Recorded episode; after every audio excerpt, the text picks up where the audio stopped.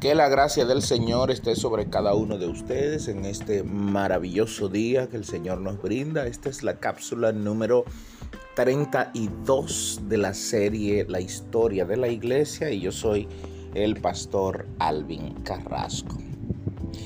Desde el día de ayer hablábamos sobre eh, la primera cruzada, el objetivo de la primera cruzada y la victoria de la iglesia sobre eh, los musulmanes en esta primera cruzada. Y yo de manera personal podría decir, esto es lo que se llama la suerte del principiante. Al vencer en la primera cruzada, la iglesia tenía en su mente que cualquiera que se opondría a, lo que la iglesia emprendiera eh, sería derrotado como pasó en esa primera cruzada, de hecho. Pero el imperio musulmán nunca se detendría, nunca se detendría. Eh, recordemos también que eh, resultado de esa primera cruzada se constituyeron cuatro reinados en, eh, en las tierras conquistadas. El reinado de Jerusalén, el principado de Antioquía, el condado de Edesa, y el condado de Trípoli.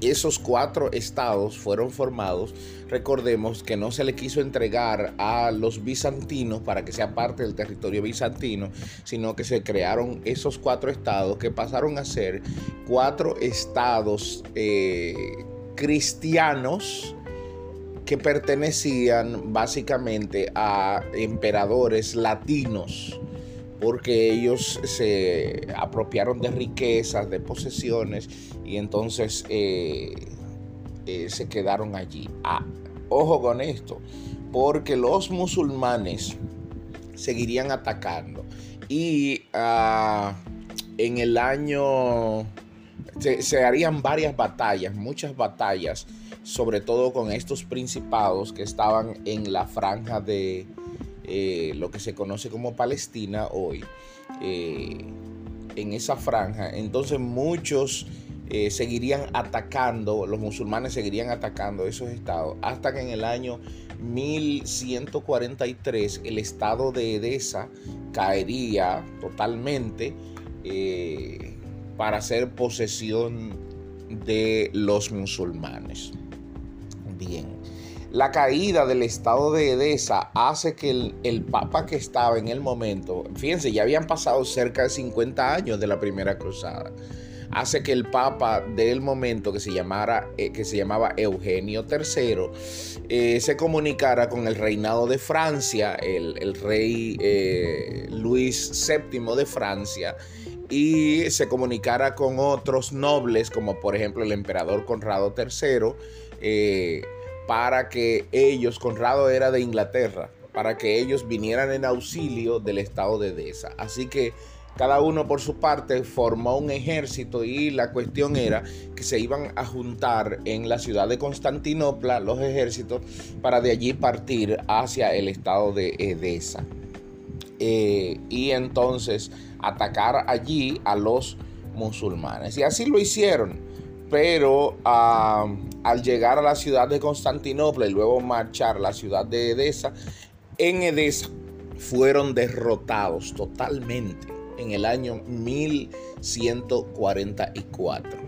Fueron derrotados eh, por los musulmanes y los pocos sobrevivientes que quedaron. Estamos hablando, amados hermanos, que habían más de 35 mil hombres que venían a, luchar contra, sí, porque eh, eh, tanto Luis VII había enviado 20 mil hombres y Conrado III había enviado 15 mil hombres. Y todos, la mayoría de ellos fue asesinado.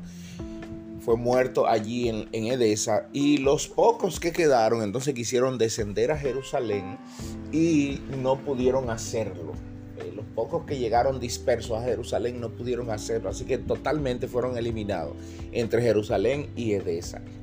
La iglesia no logró su cometido y eso hizo que los musulmanes se dieran cuenta de que la iglesia ya no tenía el respaldo de varios reyes que tenía, lo que hizo que 40 años más tarde entonces los musulmanes a la cabeza de un hombre llamado Saladino eh, atacara a Jerusalén y la retomara otra vez.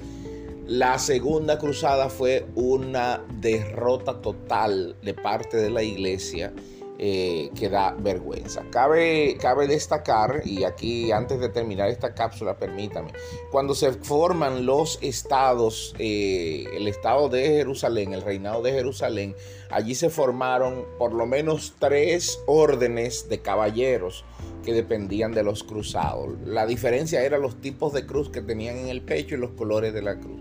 Se formaron los caballeros templarios, que eran los encargados de cuidar el templo en Jerusalén. De ahí es donde vienen los caballeros templados. Se formaron los caballeros teutónicos, que eran los encargados de cuidar, bordear la ciudad. Y por último se formaron los caballeros hospitalarios, que eran los encargados de atender a los enfermos. Es de ahí de donde viene la palabra hospital, de los caballeros hospitalarios que fueron creados en el reinado de Jerusalén. Permítame por favor cerrar aquí y mañana entonces trabajaremos la, eh, la tercera cruzada. Dios le bendiga.